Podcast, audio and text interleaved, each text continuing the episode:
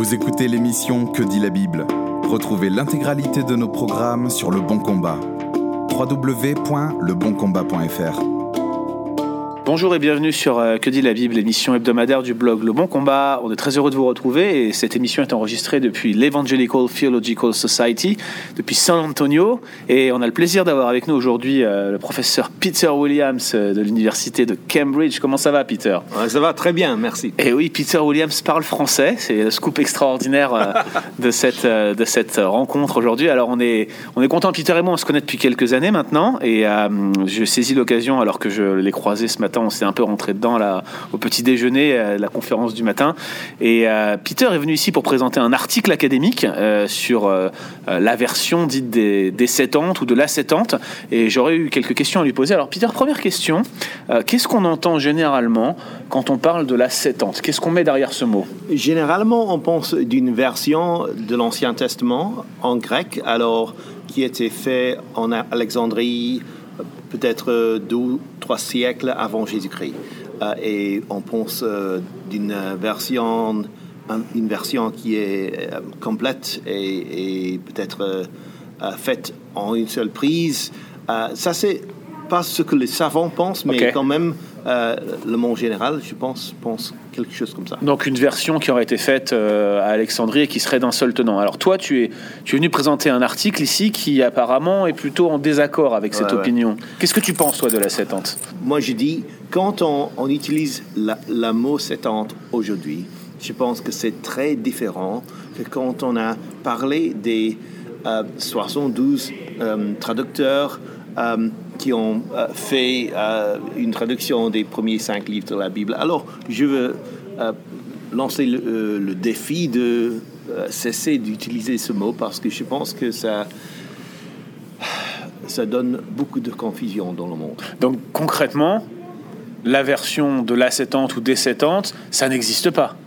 Alors, c'est beaucoup mieux de, par de parler des traduction euh, faite avant la naissance de Jésus-Christ, euh, qui était acceptée, mais je parle au pluriel, des uh-huh. traductions, pas d'une seule traduction. Donc c'est un corpus de manuscrits, en quelque sorte, qu'il s'agit de... Alors, il y a aussi les différences entre des manuscrits, il n'y avait que... Il y avait plus qu'une version pour quelques livres de l'Ancien Testament, il y avait plusieurs traductions. Alors, la, la, Septante, euh, c'est un texte grec, mais initialement, euh, la Bible est écrite en l'Ancien Testament, du moins, est écrite en hébreu et certaines sections en araméen. Euh, concrètement, ça sert à quoi d'aller regarder un texte grec si on est un spécialiste de l'Ancien Testament comme toi? Alors, souvent, on dit que le Nouveau Testament grec cite l'Ancien Testament en utilisant la version de, la Septante. Et ce que je veux dire, c'est que alors il n'y avait euh, une seule version pour tout l'Ancien Testament. Ça veut dire que les, les écrivains du, du Nouveau, euh, ils, ont, euh, ils, citent les traductions bien connues à leur époque, uh-huh. mais c'est pas une seule traduction, c'est plusieurs traductions. Et ça, c'est important parce que quelques-uns veulent dire qu'il faut suivre la Septante au lieu de l'hébreu parce que les écrivains du Nouveau Testament utilisent la Septante. Donc il faut penser que la Septante a beaucoup d'autorité spirituelle uh-huh. et, et, ne pas suivre l'hébreu quand il y a une différence. Et je veux dire, non, euh, l'hébreu a, l'autorité de Dieu et euh, que alors il y avait des traductions euh, qu'on a utilisées, les écrits les écrivains ont utilisé, mais ça ne veut pas dire que chaque partie de cette, traduction était parfaite uh-huh. ou inspirée, euh, et, que si on utilise par exemple une traduction grecque d'Ésaïe, ça veut dire que la traduction grecque d'un autre livre était inspirée par Dieu.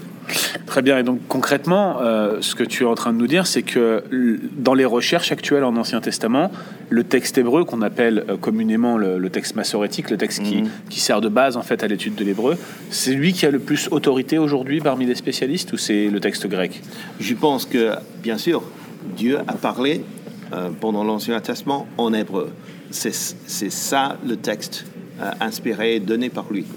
Et donc, si on veut étudier ce texte grec, c'est uniquement dans un but de comparaison Alors, c'est bien d'étudier les traductions anciennes, euh, comme la traduction en latine ou en n'importe quelle langue, uh-huh. parce qu'on veut euh, savoir comment on a euh, compris ou traduit un, un, texte auparavant, mais dans le passé. Mais je pense que euh, le fait que c'est bien d'étudier ne veut pas dire que ce texte est inspiré. Merci beaucoup Peter pour ces précisions utiles. On vous donne donc rendez-vous la semaine prochaine pour une émission de Que dit la Bible. Merci d'avoir écouté cet épisode de Que dit la Bible. Retrouvez l'intégralité de nos programmes sur Le Bon Combat. www.leboncombat.fr